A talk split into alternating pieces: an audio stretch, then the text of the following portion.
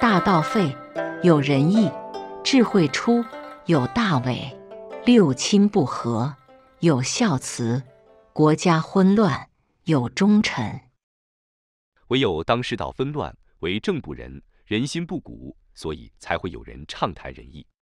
而当世人频出各种聪明智巧的作为时，伪装狡诈也会接踵而至。就好像只有在家里的人不相和睦的时候，才会凸显谁是孝与慈。所以，如果国家没有陷于混乱，我们很难知道谁是真正的忠臣。老子提出这样的观点非常有意思：如果人间至善，那将不知仁义为何物。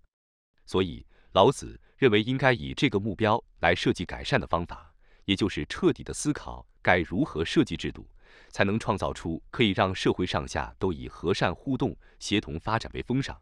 所以，也呼应了老子说的“不尚贤，使民无争”。如果大家都很好了，那还有需要特别去表彰谁很好吗？从这个标准来设计国家治理制度，是不是会比以标榜仁义、仁义竞赛来呼吁社会向善更好？老子说：“圣人处无为之治，行不言之教。”这里看出来，老子与孔子最大的差异。老子偏向于生长环境、社会环境。发展制度的打造与优化，二孔子则更重视提倡言行教化来改变社会。不知道你以为呢？您觉得谁的看法更能有效改变世界？在老子的内心世界中，非常反对人随时处在竞争的环境中。我想，春秋战国时期各种竞争纷扰，应该就是反观今日的世界，我们是不是就处在这样的情况呢？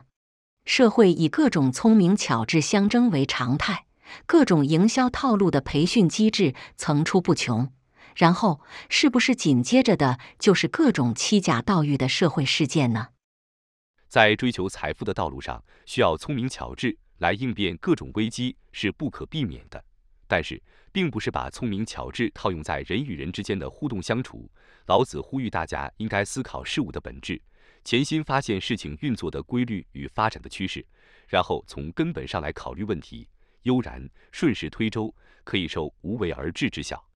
在这一点上，我们可以来看看几个手机大厂的品牌运作方式。我们可以拿苹果、三星、小米、华为这四个品牌的运作轨迹来探索。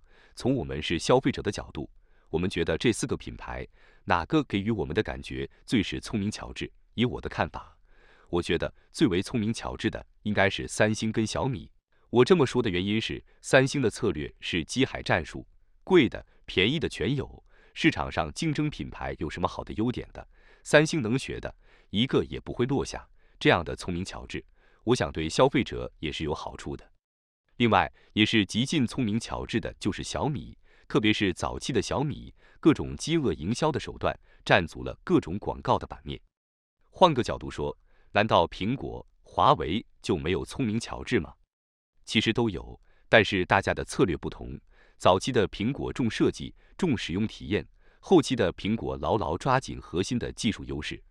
而华为的聪明巧智呢，则全力投入底层技术的厚实。既然大家都是聪明巧智，为什么我们的观感不同？这四个品牌，谁的经营策略更有时代价值？谁的策略选择更能熬到下一个二十年呢？大道废，时有仁义，是以为无为。因此，不管是管理者还是创业者，老子告诫我们不要盯着看得到的来作为解决问题或发展目标，应该着眼于发展的根处。家庭不和睦才显慈孝，国家纷乱才显忠臣。所以，慈孝、忠诚都不是我们的目的，而是做到如何做，才可以让家庭和睦。如何做？国家才不会纷乱。那至于财富呢？《道德经》又给我们什么启发呢？如果就本章而言，我想就是掌握大趋势，挖掘大痛点。老子这样说：大谈仁义，就是社会纲常已坏；发现孝慈，家有不和，忠臣既出，国之将亡。所以从宏观来说，我们可以从社会的关注点去寻找线索，然后从其中去挖掘社会之所需。并且关注那些始终被人忽略的刚性需求。当然，在前面几个章节中，我们也从范蠡的故事中理解到，我们最好还能在其中掌握过去十年及未来十年的趋势中去挖掘需求。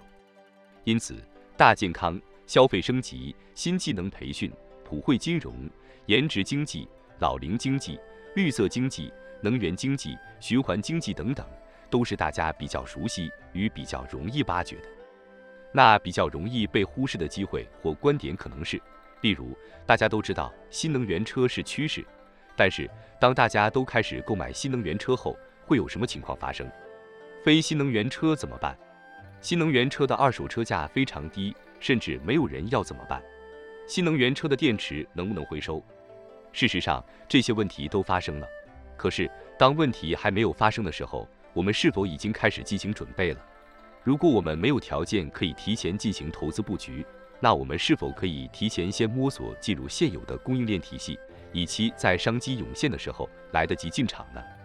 从本质着眼，从根基着手，可以逸待劳。感谢您的收听，本节目是易读《道德经》第二部自然致富系列，本系列主要为您解读《道德经》的致富智慧。关注主播，您还将听到易读《道德经》其他系列专辑。例如，运用《道德经》逆袭人生的智慧等等，期待您与我共同深入挖掘《道德经》的智慧与奥秘。